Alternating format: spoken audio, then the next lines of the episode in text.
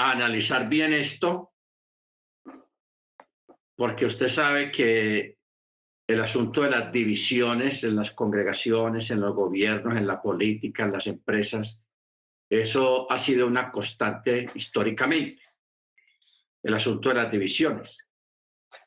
La mayoría de las divisiones, algunas son válidas cuando hay justicias, cuando hay cosas que no son o que fueron ilegales, pues es válida una división o una el disentir.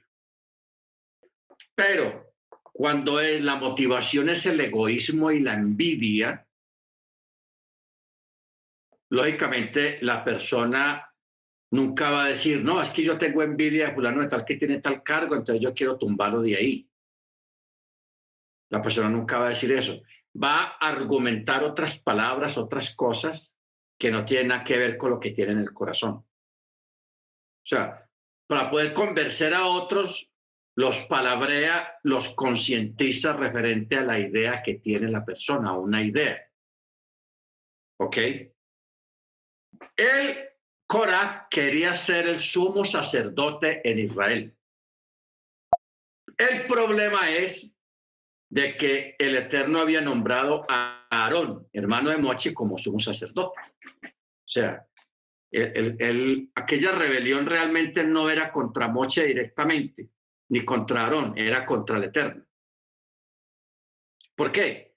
Porque el Eterno fue el que designó a Aarón, fue el que escogió a Moche.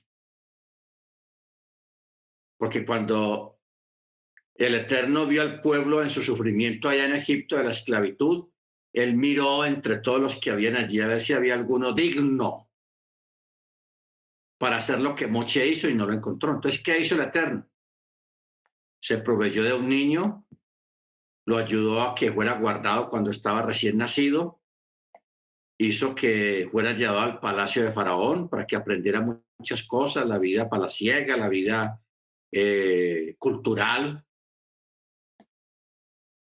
Y de ahí sale un Moche. Pero Moche tiene un hermano que es justo también, y que espera la redención. Entonces el Eterno los escogió a ellos dos. ¿Por qué? Porque los otros no eran aptos. No eran aptos. O sea, estamos hablando, por ejemplo, a Datán, a Abiram, a Eliab, a On, a Pelet. No eran aptos. Entonces, por eso el texto dice de que él se reunió 250 hombres varones de renombre. Y convocaron una reunión y se levantaron contra Moche y contra Aarón y les dijeron, ya basta de ustedes, no más con ustedes. Basta. Entonces lo que dijeron. Pues en la asamblea de Israel entera todos son santos y el Eterno está entre ellos. ¿Y por qué ustedes dos se saltan por encima de la congregación del Eterno? O sea, ellos allí estaban peleando era por cargos, por un puesto. Pero mire la astucia y, el, y la palabra y la argumentación que él escogió. Él dijo, ¿acaso en toda la congregación todos no somos santos como son ustedes también? Entonces, ¿por qué ustedes se quieren erigir a sí mismos y se exaltan por sobre los demás? ¿Ok?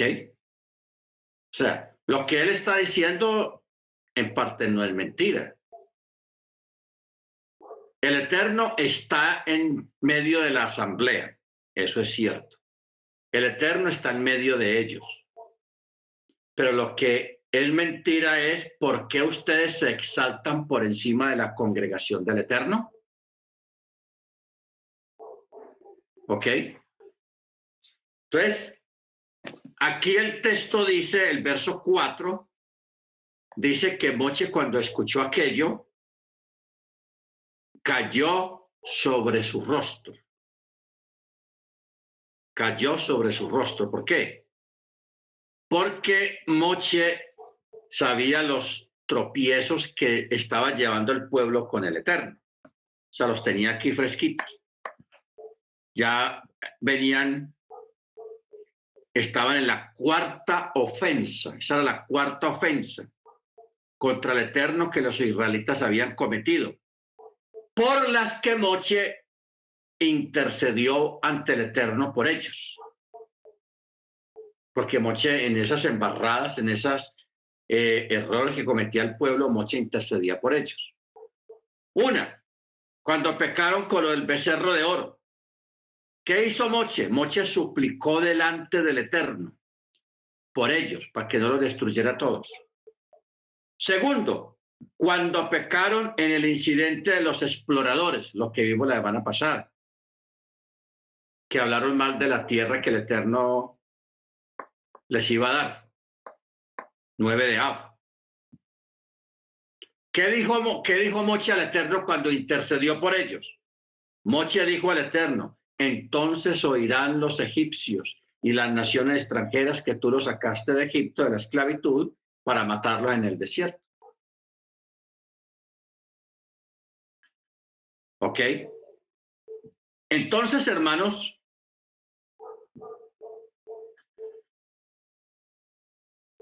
esto dicen los sabios, se parece, dice, esto es comparable al hijo de un rey que ofendió repetidas veces al rey, o sea, su padre, y un amigo suyo intercedió por él ante el rey la primera, la segunda, la tercera y la cuarta vez. Entonces, cuando el texto dice, y Moche escuchó y cayó sobre su rostro, es como un indicio de que, como si Moche estuviera cansado de interceder tantas veces por el pueblo, que ya está cansado. Por eso dice, y, y Moche cayó sobre su rostro como diciendo, ¿hasta cuándo seguiré importunando al rey, molestando al rey? ¿Ok? ¿Hasta cuándo? Baruch Hashem. Entonces, el texto 3 al final dice, ¿y por qué ustedes se exaltan por en, la, sobre la congregación del Eterno? Moche escuchó y cayó sobre su rostro y habló a Coraj, a Cora y a, todas las, a todos ellos. Estamos hablando de 251 con Coraj. Y les dijo, en la mañana el Eterno dará a conocer quién es de él y quién es el que él, él ha escogido y los acercará a él y al que él escoja. Sea, Moche no se puso a decir, pero hombre, ¿cómo le ocurre? Mire, acuerde que yo fui el que el Eterno llamó allá en el monte, la zarza ardiendo. Moche no se puso a dar explicaciones, ni a explicar, ni a justificarse, cero. Moche, tal vez para ganar tiempo y convencerlos esa noche de que dejaran eso a un lado, no se rebelaran, por eso él les dijo, en la mañana, o sea, mañana, que el Eterno dé a conocer quién es el que Él escoge, quién es suyo y quién es el consagrado. Acuérdate que la palabra consagrado quiere decir el que es apartado para el Eterno. Consagrar. Por eso el Shabbat se aparta, por eso se hace una ceremonia, porque se está consagrando el día. Ya por eso se hace el cierre del Shabbat, porque se está haciendo la transición de un día consagrado a un día normal. ¿Ok? Por eso se llama consagrar. Y por eso aquí Moche le está diciendo, mañana que el Eterno mire y escoja a quién es el que él ha consagrado, a quién ha apartado de entre el pueblo. Existe una, en los salmos y en los profetas, una mención acerca de esto, hablando de David, porque dice que entre el pueblo el Eterno separó a David de entre el pueblo y lo consagró para sí. Eso mismo hizo con Salomón. Eso mismo hizo con David. Eso mismo hizo con Moche y eso mismo hizo con Aarón. Lo separó del pueblo para consagrarlo para su servicio. Eso es lo que llama consagrar. Lo que pasa es que en el cristianismo católico y protestante, la palabra consagrar se le dio otra entonación, otro significado, pero realmente consagrar quiere decir apartado por el Eterno para un servicio específico en la congregación. O sea, separar. Por eso el Shabbat es un día separado de los demás días. Las fiestas del Eterno son separadas de, de las demás días del calendario. Son días apartados, separados para el Eterno, o sea, consagrados. Bendito sea el nombre del Eterno. O sea, en la mañana el Eterno dará a conocer quién es suyo para desempeñar el servicio de los levitas, de los leviim. ¿Y quién es el consagrado para asumir la quejuná? O sea, el sacerdocio, que se dice quejuná. ¿Ok? Y él lo acercará él lo acercará para sí. Entonces les dijo, verso 6, hagan esto, tomen para ustedes incensarios, usted, Coraj y toda su asamblea. ¿Cuál asamblea? No el pueblo de Israel entero, no, los 250 que él había palabreado. Y dice, tomen incensario todos ustedes y pongan fuego dentro de ellos y sobre ellos coloquen saumerio delante del Eterno mañana y sucederá que el hombre que el Eterno escoja, ese es el consagrado. Demasiado grave es lo que ustedes están haciendo, hijos de Leví. O sea, Moche vio la gravedad del asunto. Él dijo, esto es una rebelión, no contra mí, sino contra el Eterno. ¿Ok? Entonces, aquí es donde se aplica, hermanos, lo que son los delegados. Un delegado es una persona que es escogida para portar ciertos documentos para llevar cierto mensaje o para realizar alguna labor, pero esa persona es escogida para eso. Nadie más lo puede hacer sino esa persona. ¿Ok? Entonces, por eso es que aquí está hablando de la escogencia de personas que olvidan quién es el que delega, porque el Eterno es el que delega no olvidemos lo, que la palabra que estuvimos mirando hace 15 días o la semana pasada, donde se habla de que el Eterno es el que pone y quita reyes. Es el que quita y da la vida también. ¿Ok? Porque Él es el amo y Él es el rey del universo y Él es el que manda. Él aquí en la tierra delega personas para que tengan mando, para que tengan cierta autoridad, pero sobre esa persona está Él. Está el Eterno. ¿Ok?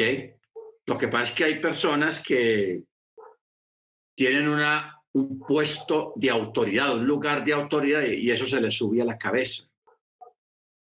Se creen la última Coca-Cola del desierto, se creen insuperables, se creen meros meros. Entonces, eso a través de la historia ha sido un problema porque en, Grecia, en Roma, en Babilonia y en muchas culturas antiguas, cuando había un rey, esa persona, tanto mando y tanto poder que tenían, se les subía la cabeza y ellos mismos se autoproclamaban dioses. Yo soy un dios. Así decían. Y se hacían honrar por sus súbditos como si fueran dioses. Pero ¿cuál es el problema? De que muchas de esas personas que se autoproclamaban dioses se morían. De cualquier cosa que se tenga que morir una persona, también les caía a ellos la muerte. Porque la muerte no pregunta quién es usted, usted qué hace. La muerte solamente llega y se lleva a la persona. No importa quién sea, si es rico, pobre, sabio, líder, no líder, rey o no rey, o es vasallo, o es esclavo, o es príncipe. Ahí no hay nada. Entonces, hermanos, una de las cosas que nosotros debemos de tener presente en este tipo de situaciones porque eh, esta es una problemática que se maneja mucho en, la, en, la, en el catolicismo, en la iglesia cristiana y también dentro de las mismas raíces hebreas. De personas que piensan que pueden hacer lo que el Eterno, lo que hace alguien que el Eterno ha delegado. ¿Ok? Entonces, a uno le pasa mucho eso. Yo recuerdo hace muchos años en New York, un muchacho que él decía, yo hablo más bonito que el pastor y yo, si el pastor me dejara a mí enseñar en una dominical, vería que yo lo hago muy bien. Entonces, él expresaba eso. Y él siempre le decía a uno, yo aquí tengo en, en, la, en la Biblia una hoja con un mensaje muy poderoso, muy grande, muy grande. Entonces, hay personas que tienen esta mentalidad y siempre están criticando la enseñanza o el mensaje que esté dando el moré o el pastor o el rabino, lo que sea. ¿Ok? Siempre están como en ese plan de crítica. Y claro, hay que diferenciar la línea delgadita entre lo que es una crítica a una, una, una crítica textual o una, una crítica sobre una enseñanza, no con malas intenciones lo que pasa es que es de acuerdo al contexto en que se usa la palabra crítica. Por yo aquí tengo un libro que se titula Crítica textual. Todo el que no entiende eh, esta parte de, la crítica textual rabínica piensa que es que están criticando los mensajes de los sabios y de... No, no están criticando, están es analizando el mensaje o la enseñanza, que a esa ciencia se les llama crítica textual. ¿Ok?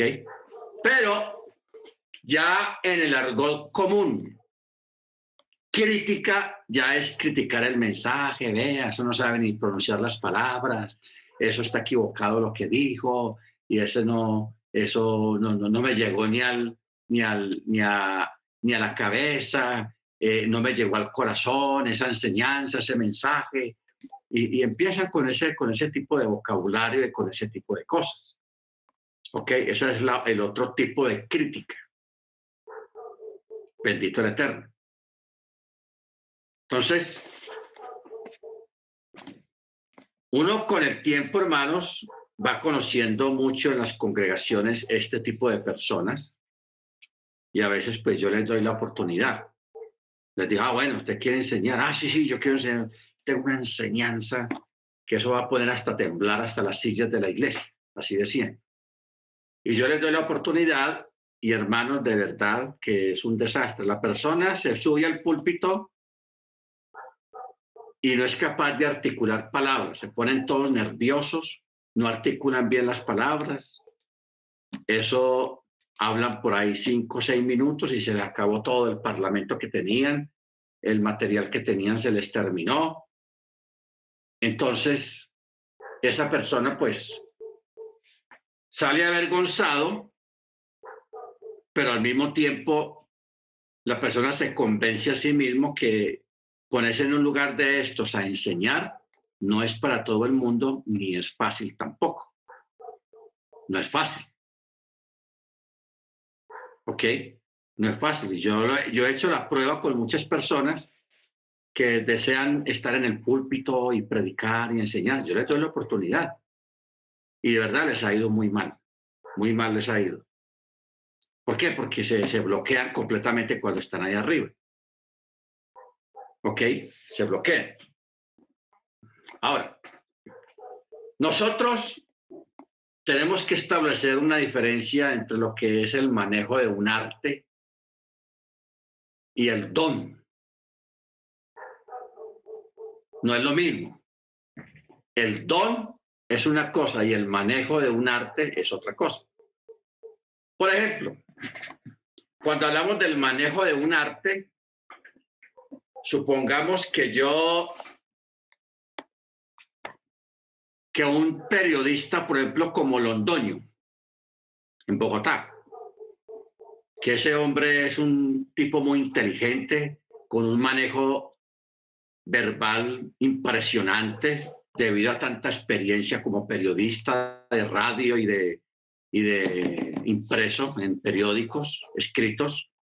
Entonces, el hombre una experiencia y un manejo de la, de la palabra muy profesional.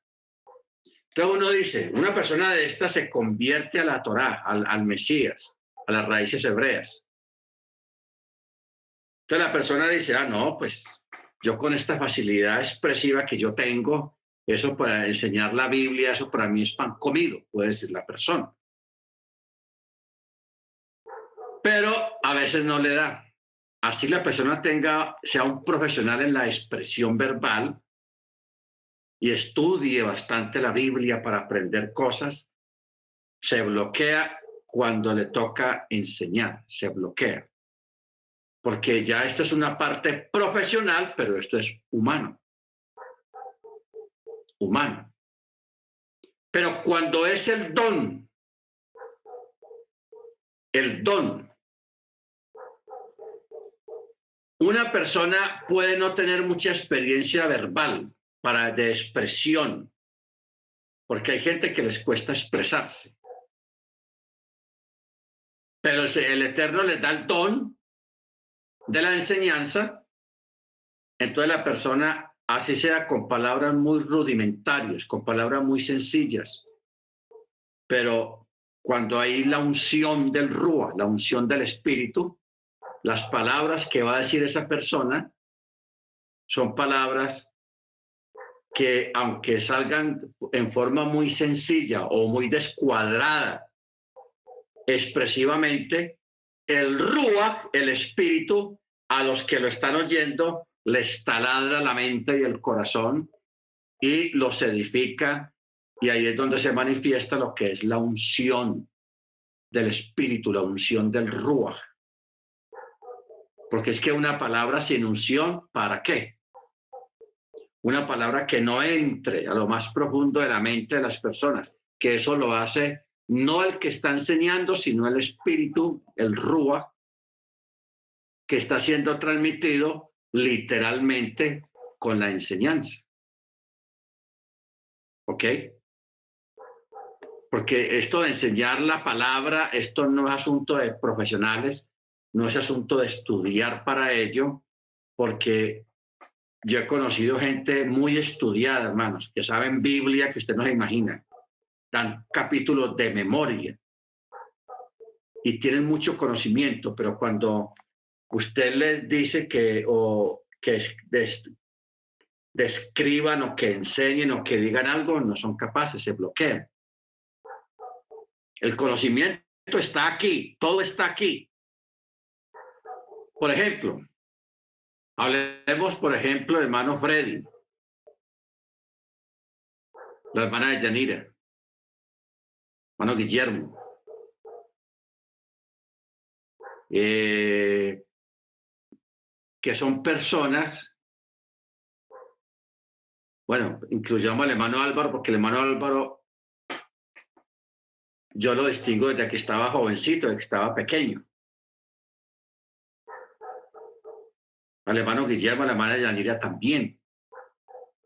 Entonces son personas que llevan, pongámosle, más de 30 años escuchando mensajes y enseñanzas y tienen mucha cosa aquí en la cabeza, mucha enseñanza, mucha palabra, mucha Biblia. ¿Ok? Que uno pudiera decir, ah, no, yo quisiera poner al hermano Álvaro, al hermano Guillermo, hermana Yanira, a que dé una enseñanza apoyado en la cantidad de años que llevan escuchando y escuchando y escuchando en la iglesia cristiana y ahora las raíces hebreas. Entonces, algunos de ellos, si tienen el don, si el Eterno les da el don de la enseñanza, lo pueden hacer. Y se van a desarrollar bien verbalmente. Pero otros no van a ser capaces. ¿Por qué? Porque esto es un don, hermanos, que se, que se va cultivando con el tiempo. Porque yo a veces me siento con personas no creyentes y yo no sé qué hablar con ellos, no sé qué decirles. Uno se pone todo tímido, todo complicado, porque uno no sabe qué hablar con las personas. Pero cuando se trata de la palabra, ya eso es otro cuento, ya es otra historia muy diferente, porque la palabra fluye, porque cuando hay un don, hermanos, el, Eterno fluye a través de, de los dones que Él da a las personas. ¿Ok? Bendito sea el nombre del Eterno. Porque yo he conocido personas que saben mucho, o sea, tienen mucho conocimiento aquí, tienen muy buena memoria, pero expresar lo que saben no son capaces. La idea la tienen acá, pero no tienen la habilidad ni el don para expresarlo verbalmente. Y eso a veces es frustrante. Eso frustra a veces porque uno con tanto conocimiento ahí en la cabeza y no ser capaz de, verbalizarlo, de expresarlo, de organizarlo a nivel de una enseñanza, de un mensaje, eso es muy bravo, eso es tenaz. O sea, yo entendí esto, hermanos, hace por ahí como unos 15, 16 años en la sinagoga. Porque yo a usted le he contado esa historia, estábamos en una clase y el more dijo, bueno, tengo la visita de un amigo judío que viene de Europa. Él habla cinco idiomas. Era un señor por ahí de unos 37 años, alto él, y hablaba bien español. Entonces el, el, More dijo, bueno, los voy a dejar con él un rato, yo me voy a tomar un café, un tinto, para que él les enseñe algo que sea de su corazón. El tipo hablaba como cinco o seis idiomas y tenía como tres, cuatro carreras. Era ingeniero nuclear, ingeniero químico, ingeniero industrial. O sea, una persona con unos estudios muy, muy tenaces y tenía maestrías. Entonces el hombre se sienta con nosotros y nos empieza a explicar un montón de cosas referentes a la fe, al judaísmo, a la Torá. Y pero lo hizo con unas palabras, hermanos, que yo realmente yo no, yo no soy capaz. Yo solamente sé que mientras yo estuve en esa clase escuchando a ese hermano, yo me sentía flotando por la forma expresiva, las palabras y la argumentación que él usó, tan profundas pero tan sencillas. Él usó un vocabulario muy sencillo pero usó unas palabras muy profundas. Yo me voy para la casa porque yo después de la clase, yo me iba para la casa y me ponía a pasar en la computadora todo lo que yo aprendí ese día, para que no se me olvidara. Entonces yo dije, uy, esto está bueno para enseñarlo. Uf, hay que enseñarlo lo que digo. hermanos, hasta el son de hoy yo no he sido capaz. Yo tengo la idea aquí en la cabeza de lo que él enseñó, pero yo no he sido capaz todavía en este momento de expresar lo que él nos enseñó. Entonces yo ese día yo entendí, yo entendí primero que no sabía nada. Entendí que como predicador, como moré, como pastor, como sea, estaba en pañales. Entonces, ahí fue que yo me animé a, a, estudiar más y a ejercitar más todo esto que tiene que ver con la enseñanza. Por eso es que yo me metí a estudiar exégesis. Porque él dijo, la exégesis es la clave del entendimiento de la Torah. A través de la exégesis que se entiende la Torah. Entonces yo por ahí me metí. ¿Ok? Baruch Entonces, tenemos aquí a Cora. Cora era levita, hermanos. No estamos hablando de alguien de otra tribu que no es tribu de levita o de sacerdotes que quiera ser sacerdote, no. Él era de la familia sacerdotal. Cora.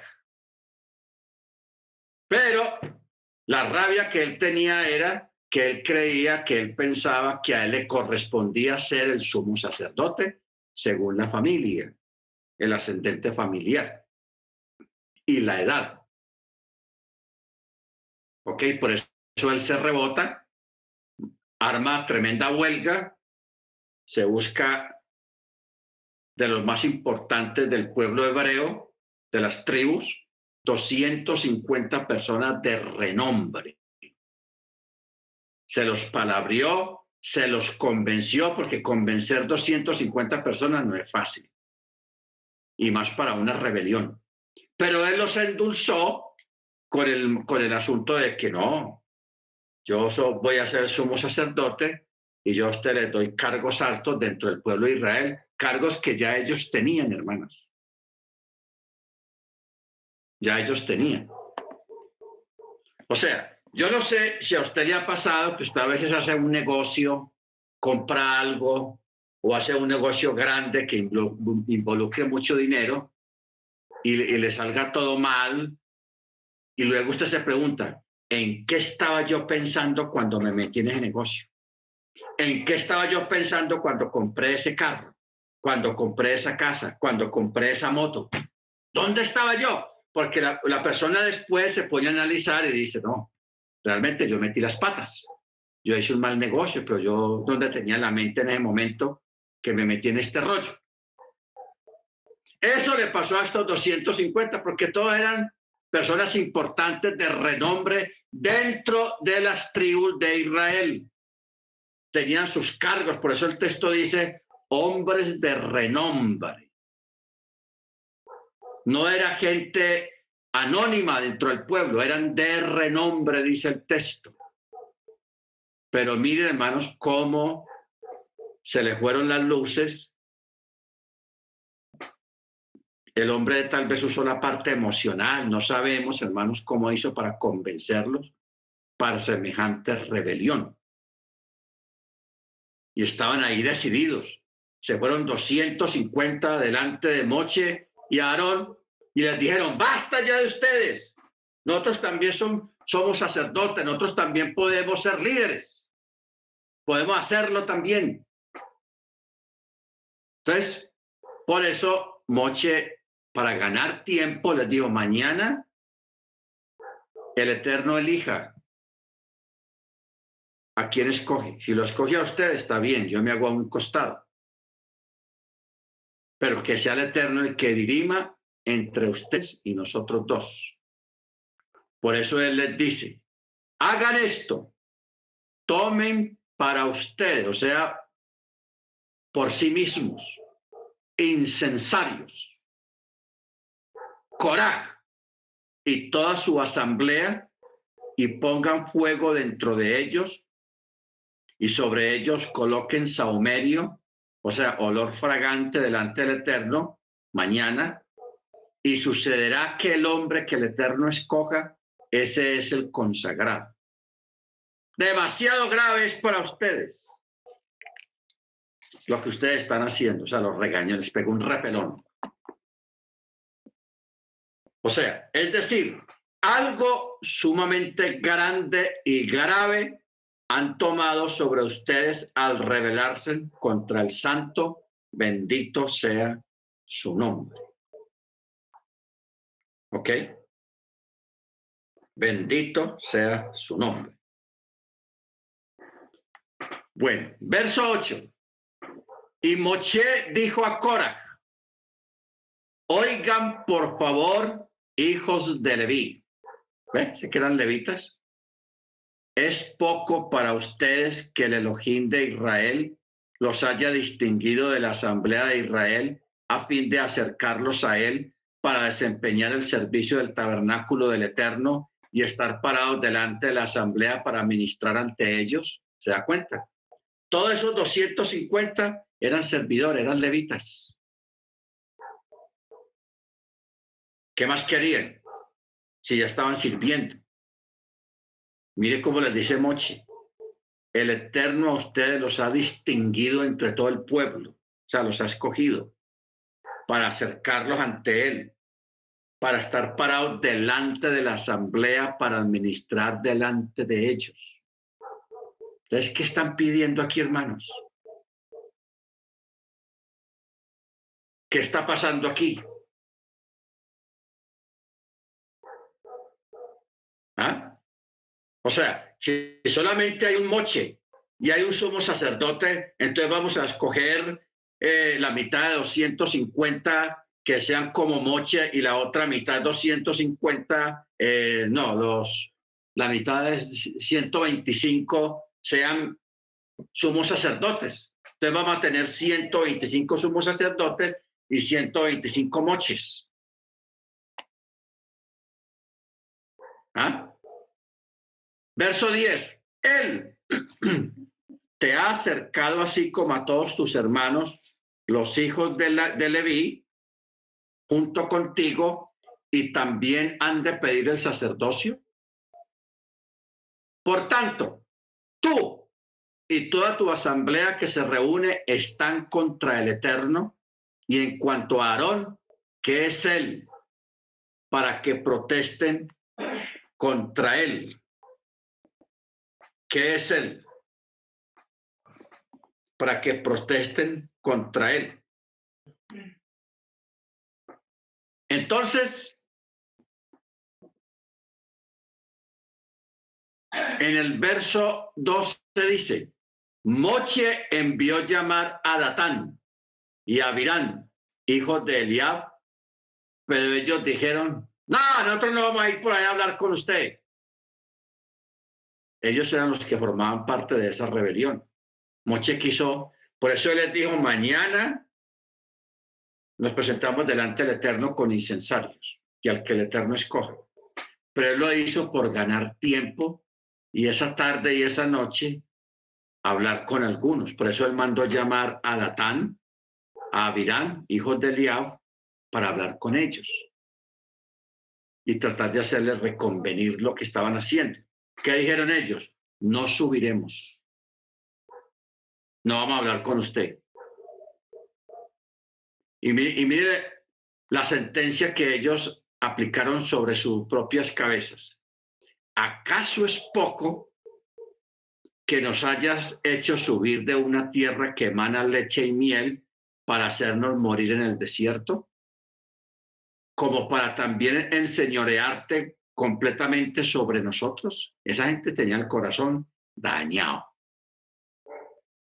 Dañado.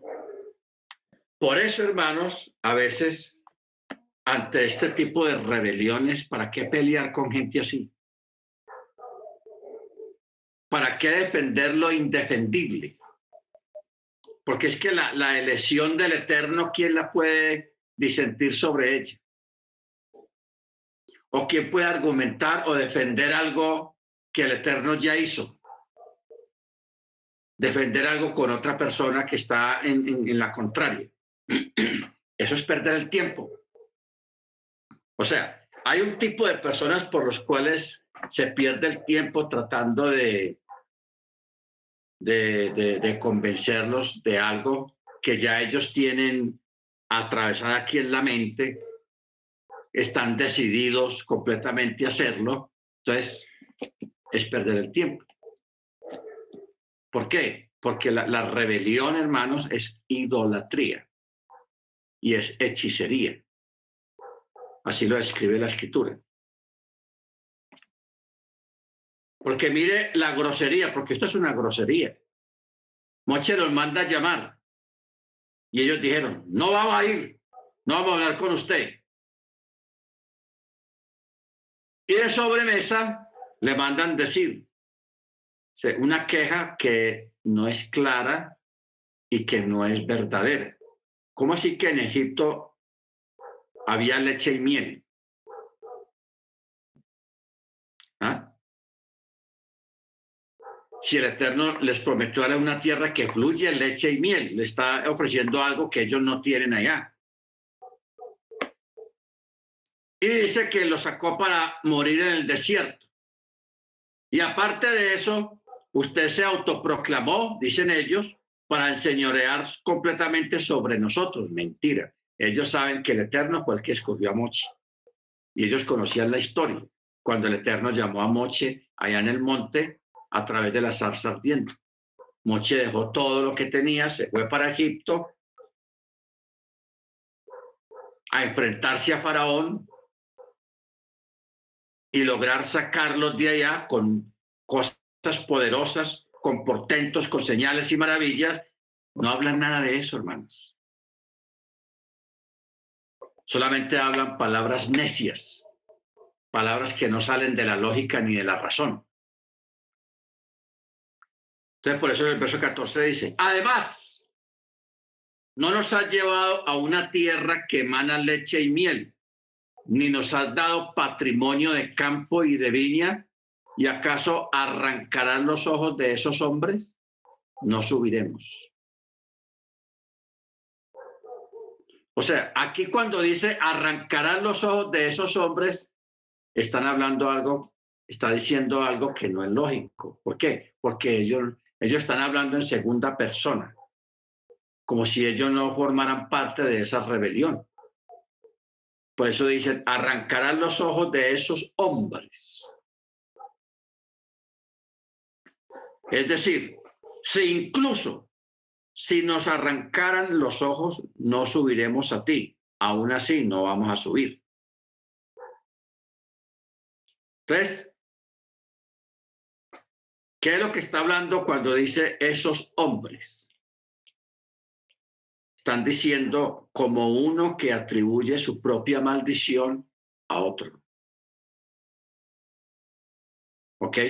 Porque siempre, hermanos, la gente, la mayoría de las veces no habla por sí mismo, siempre dice, no, están diciendo, oí en la, en la congregación, están diciendo esto, esto y esto, no el que está diciendo eso es la persona, no es que estén diciendo por allá, es la persona lo que lo está diciendo.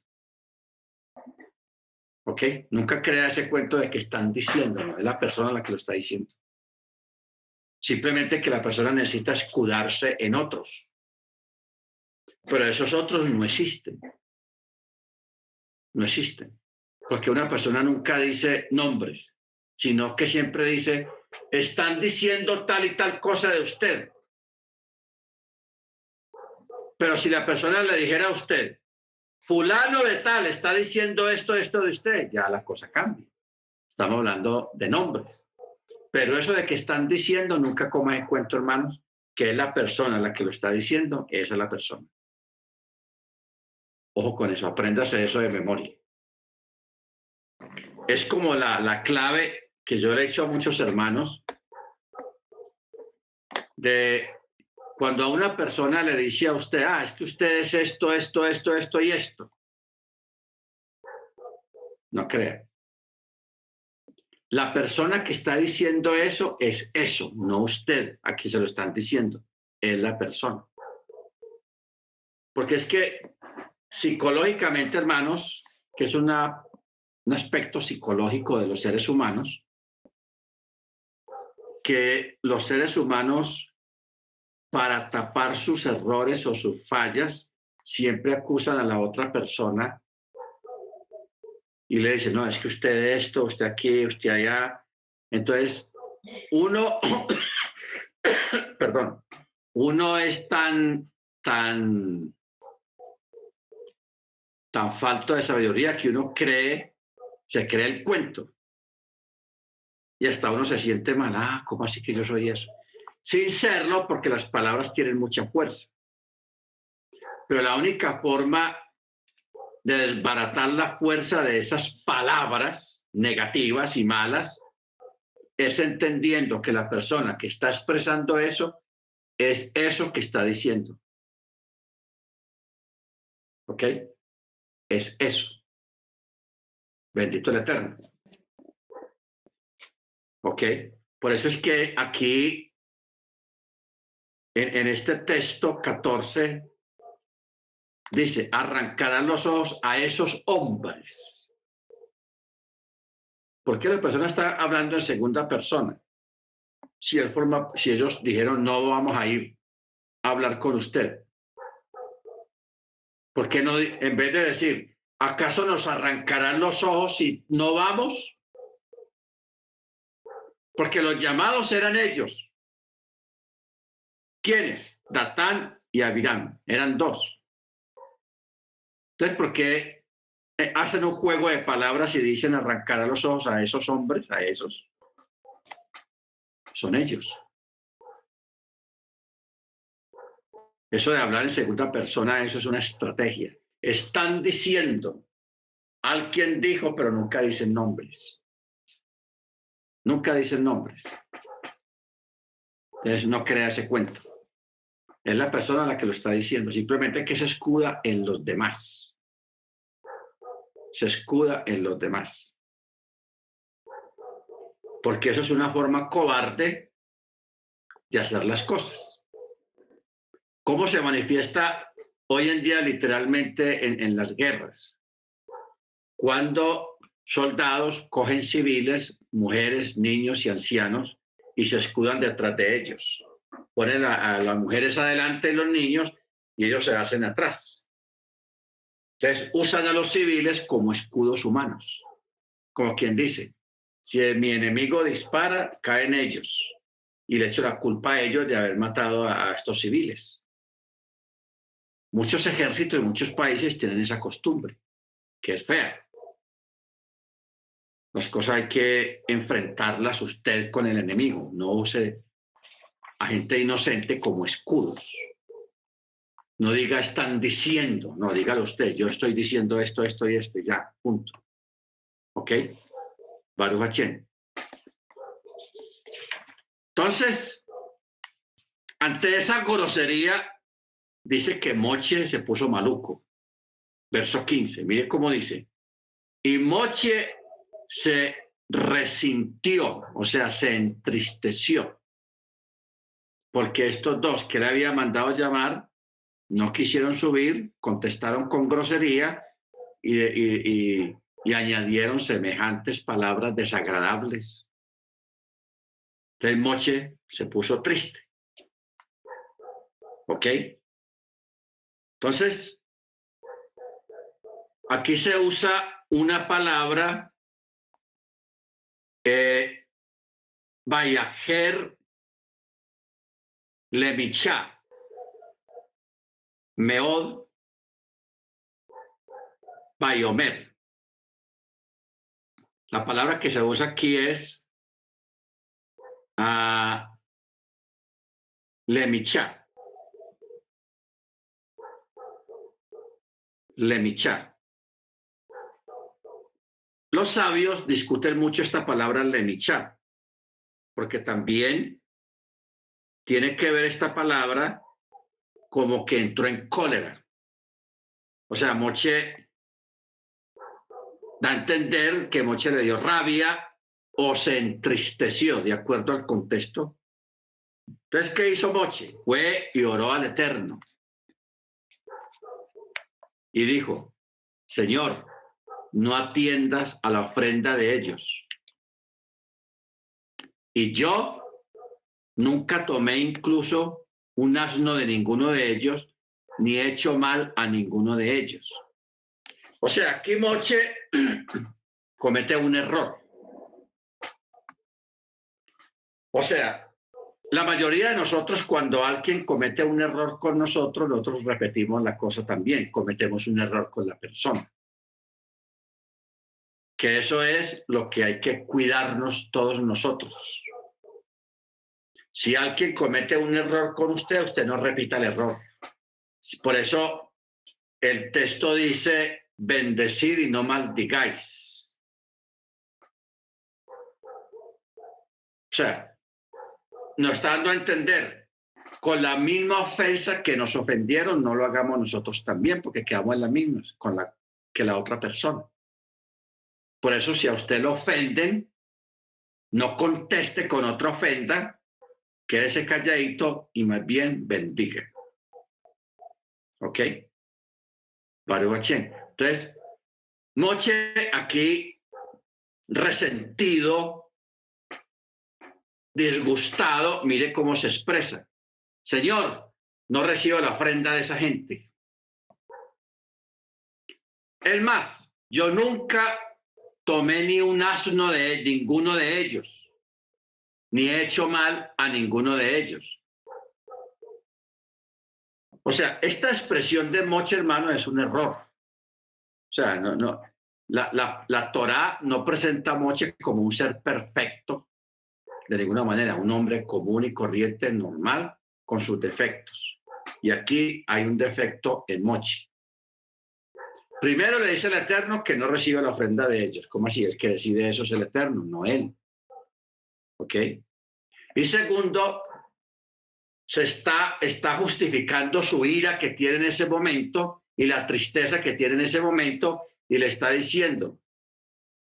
O sea, a él en ningún momento lo están acusando de ladrón, ni le están diciendo, ah, usted me robó esto, usted me robó, pero mire que él está hablando de eso. Por eso él dice, nunca tomé ni un asno de ninguno de ellos, ni he hecho mal a ninguno de ellos.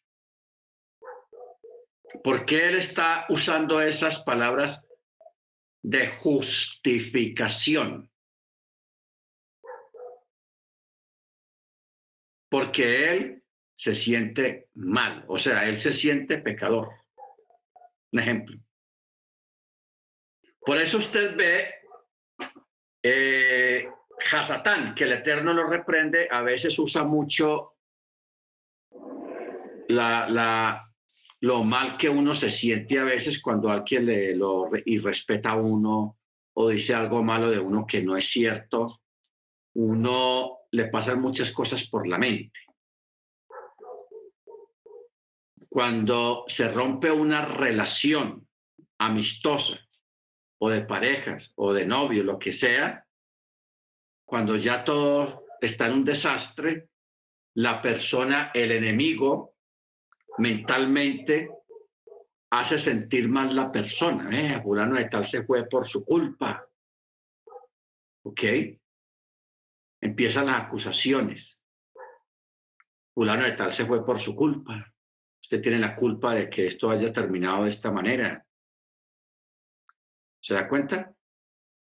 Uno, hermano, debe ser muy fuerte en esa parte y no dejarse llevar por ese tipo de pensamientos, llamémoslos negativos. Pero eso es la obra de, de Hasatán, que el Eterno lo reprenda, que trae ese tipo de pensamientos para que uno se sienta más mal de lo que está. Y que uno se sienta y que uno se crea que, eh, que la cosa fue culpa de uno. No, eso fue culpa suya. Por esto, esto y esto, empieza un montón de cosas y de ideas. Entonces, nosotros, hermanos, de verdad en este aspecto tenemos que tener mucho cuidado porque estamos rodeados de gente que es grosera, estamos rodeados de gente que no respeta y estamos rodeados de gente que es un montón de ignorantes, muy ignorantes, ignorantes e irrespetuosos, porque el irrespeto que hicieron estas dos personas hacia Mochi Datán y Avirán, eso es un irrespeto. Y luego lo que dijeron.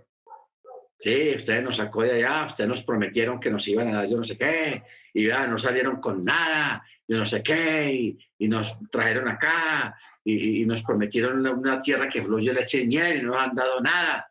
O sea, se están haciendo los locos porque días antes ellos mismos sabían que por la rebelión de los espías que se dejaron comer cuento de los espías, se rebelaron contra el Eterno y el Eterno ellos oyeron cuando Mosé, Moche les dijo, ustedes van a perecer en el desierto por no haber creído las palabras del Eterno.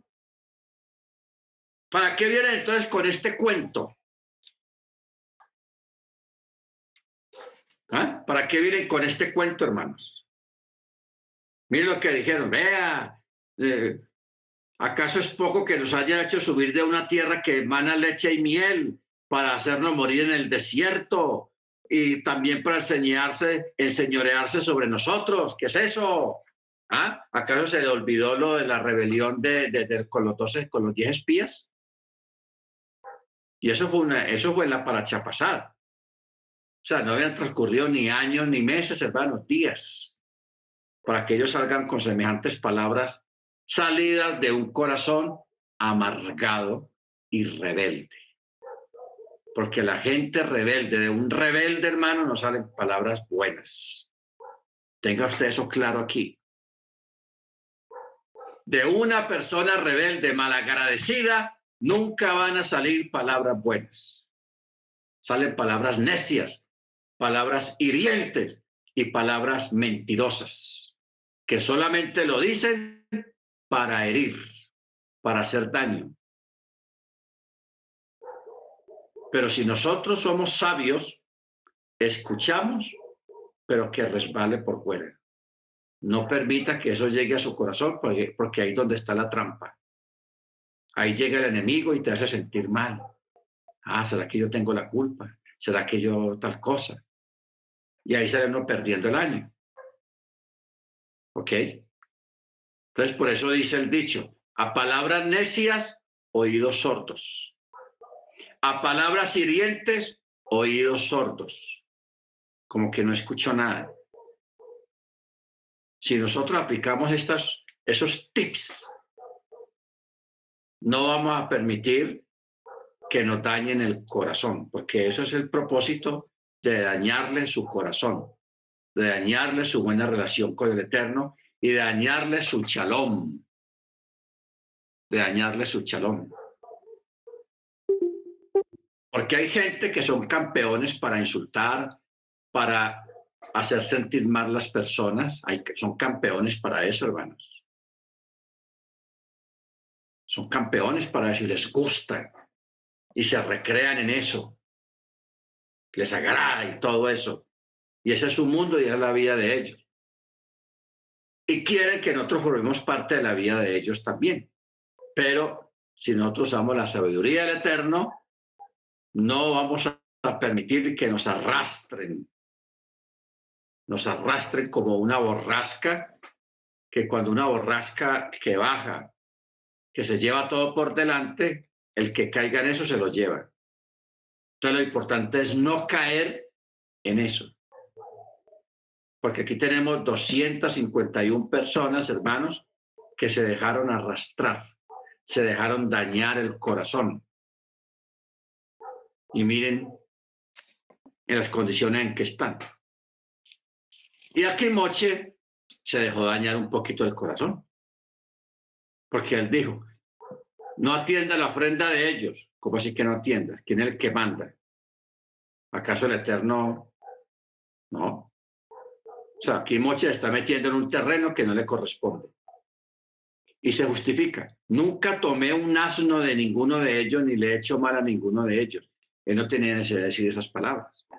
Pero como él le dice, se dejó llevar por las emociones, por la grosería que él los manda a llamar y ellos dicen que no van a ir, eso es una grosería una falta de respeto, porque Él es el hombre del eterno.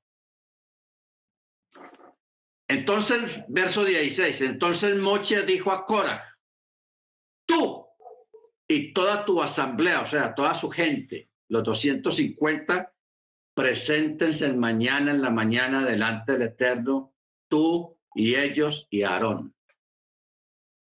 Ojo con eso. Y Aarón también, ¿con qué? Con inciensos. Y que cada hombre tome su incensario y pongan saumerio en ellos y acérquenlo delante del Eterno, cada hombre con su incensario, 250 incensarios, tú y Aarón, cada hombre con su incensario. Entonces, verso 18, cada hombre tomó su incensario, pusieron fuego en ellos y colocaron saumerio en ellos y se pararon a la entrada de la tienda de la cita, así como Moche y Aarón. Y Korah congregó contra ellos a toda la asamblea a la entrada de la tienda de la cita y la gloria del Eterno se manifestó a toda la asamblea. Y el Eterno habló a Mochi y a Aarón y les dijo, sepárense de en medio de estos 250, que yo los voy a consumir en un instante. Mire esto, hermanos. Entonces Moche y Aarón cayeron sobre sus rostros y dijeron, oh Yahweh, Elohim de todos los espíritus de toda carne, un solo hombre peca y tú te encolerizarás contra toda la asamblea.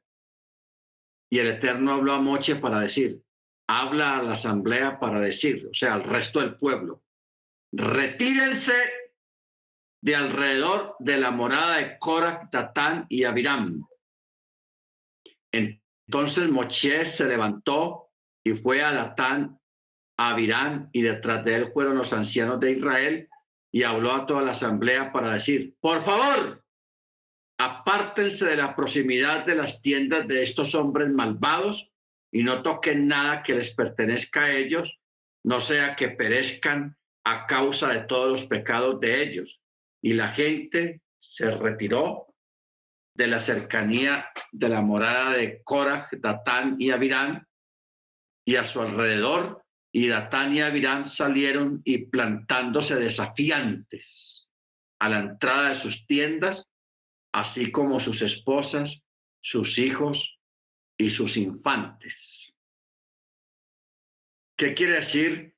Plantándose en desafiantes, en posición erguida y desafiantes delante del Eterno, para ultrajar e injuriar a Mochi sea, para insultarlo. ¿Ok? Baruch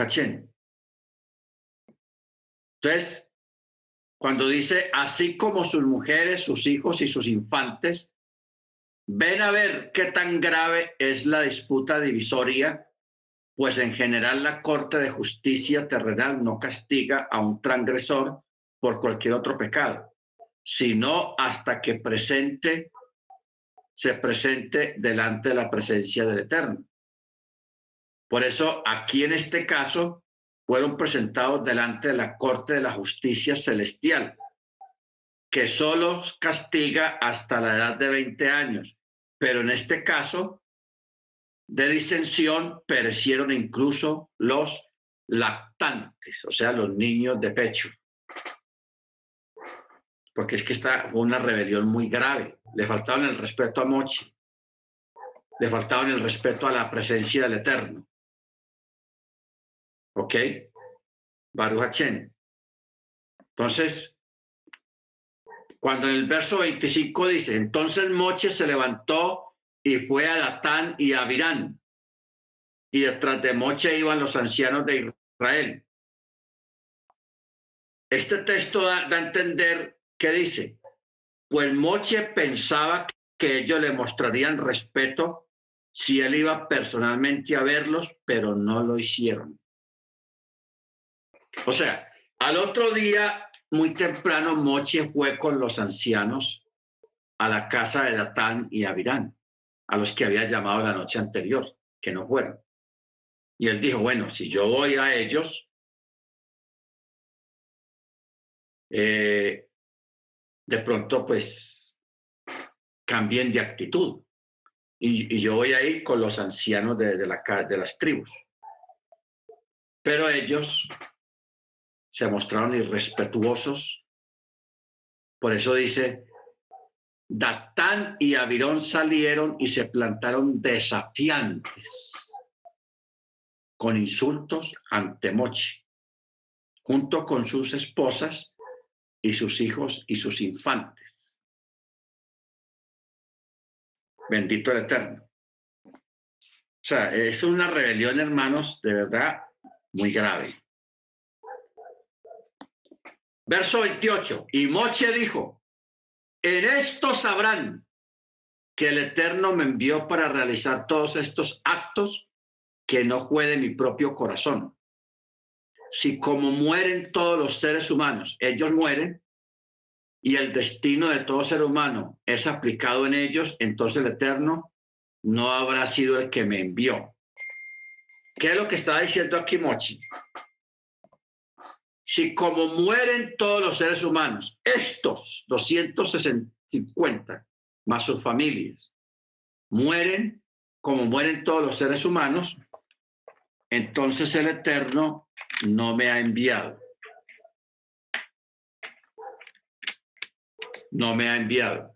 Pero si ellos mueren de forma diferente,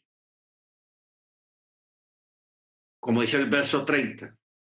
Pero si el Eterno crea una, hace algo diferente y el suelo se abre, abre su boca y se traga a estos vivos y todo lo que es suyo y ellos descienden vivos al inframundo, o sea, abajo, entonces sabrán que estos hombres han provocado la ira del Eterno.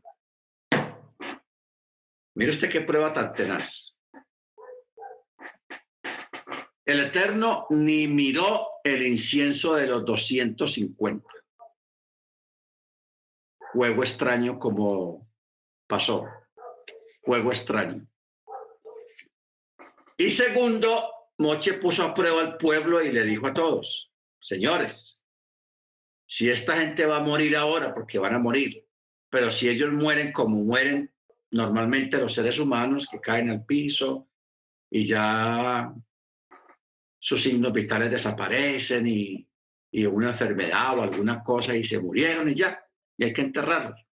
Pero si esta gente descienden vivos al inframundo, al Seol, es porque el Eterno ha hablado. ¿Ok? Por eso dice, en esto sabrán que el Eterno me envió para realizar todos estos actos. Entonces, por eso en el verso 30, él está hablando de algo nuevo que nunca ha pasado, que la tierra se abre. Y esa gente desciendan vivos, respirando a las partes más bajas de la tierra, al inframundo.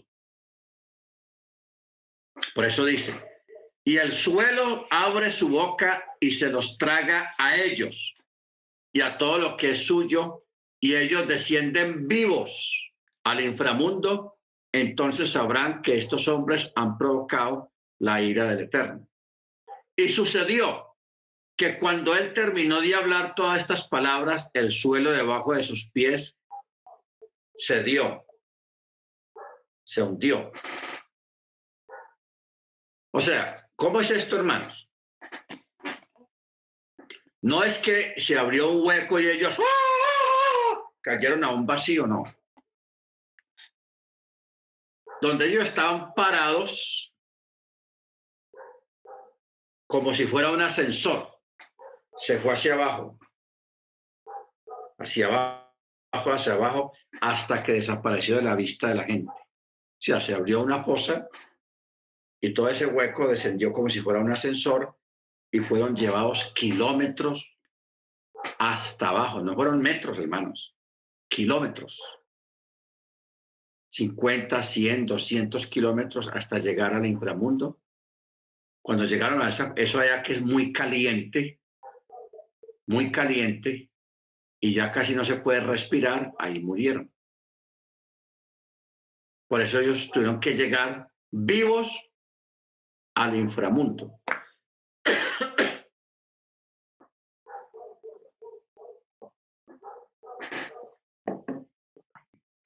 Sea, no estamos hablando de que desapareció el piso y ellos empezaron a, a flotar hacia abajo y hacia abajo. No, la tierra donde ellos estaban parados se fue como si fuera un ascensor hacia abajo. A una velocidad impresionante hasta que llegaron al inframundo. Eso, hermanos, de verdad fue espeluznante. Claro, ellos gritaron porque de ver que la tierra empezó a, a bajarse donde ellos estaban parados, gritaron.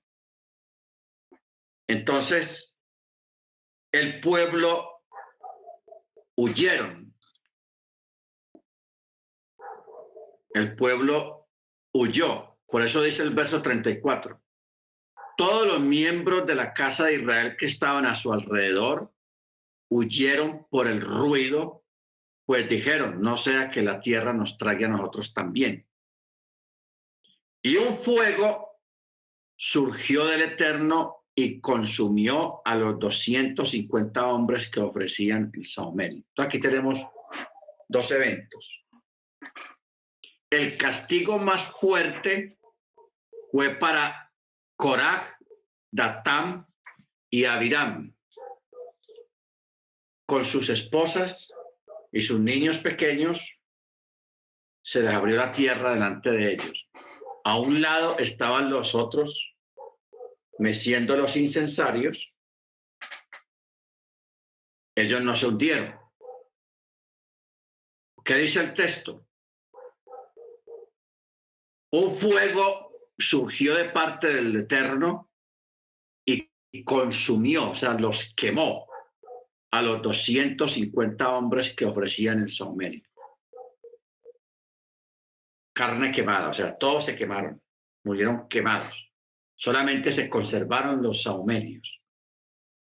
Los saumerios no se derritieron ni nada, quedaron ahí. Pero esas personas murieron carbonizadas completamente. Entonces aquí tenemos, hermanos, dos formas de juicio de parte del Eterno. Datán Avirán y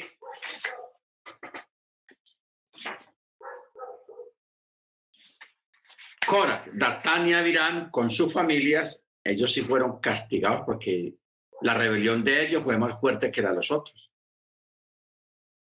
Le faltaban el respeto a Mochi. Cuando Mochi los mandó a llamar, no, no vamos a ir. Y hablaron mentiras y groserías. Cuando Moche fue a hablar con ellos, como dice el dicho, si la montaña no viene a mí, yo voy a la montaña, Moche aplicó esa. Fue donde ellos. Ellos se pararon en sus tiendas insultando a Moche y con esa cara de piedra, duros de corazón, un irrespeto más grande todavía. Porque Moche tenía la intención de hablar con ellos, no hagan eso, señores. Cuidado, no hagan eso, pero esta gente no fueron más duros de corazón todavía y más irrespetuosos y más groseros. Por eso el texto dice que ellos, la tierra, se hundió parejo con ellos y descendieron vivos al inframundo. Porque así está en el, texto. Eh, a ver, Kalacher, Lahem, Bairedu, Hayem, Cheolam. Aquí está la palabra. Cheolam. ¿Ve? Descendieron vivos a Hajim, o sea, vivos. Cheolam. Al inframundo.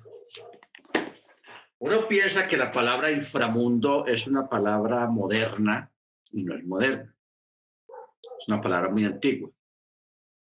Cheolam. Así se dice. Porque la palabra olam es la tierra en general.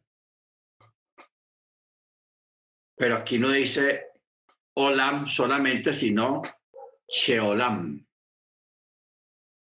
Cheolam o cheolaj. En algunas está escrito cheolam y en otras es cheolaj. Baruch O sea que ellos descendieron vivos al inframundo. Baruch Esto es tenaz y eso nunca volvió a pasar. Por una sola vez que ha pasado. Hoy en día, pues hay gente que si es grosera y son irreverentes, todo eso, a ellos les espera otros castigos peores. A esto les tocó de esa manera, ni modo. Bendito el Eterno. Muy bien, hermano, vamos a parar acá. Mañana seguimos con esta paracha que se llama Korah. La paracha Korah. Usted puede acabar de estudiar, repasar esta noche y mañana en la mañana, en el día, antes de la clase. Estamos, ya vamos a seguir con el capítulo 17. Capítulo 17. De mañana seguimos. Capítulo 17 y capítulo 18. Usted vaya leyendo y mañana discutimos algunas cosas que, nuevas que hayan aquí en esta paracha. Amén. Baruachen. Hermano Ángel es tan amable y nos dirige la oración de despedida. Bien pueda, hermano Ángel.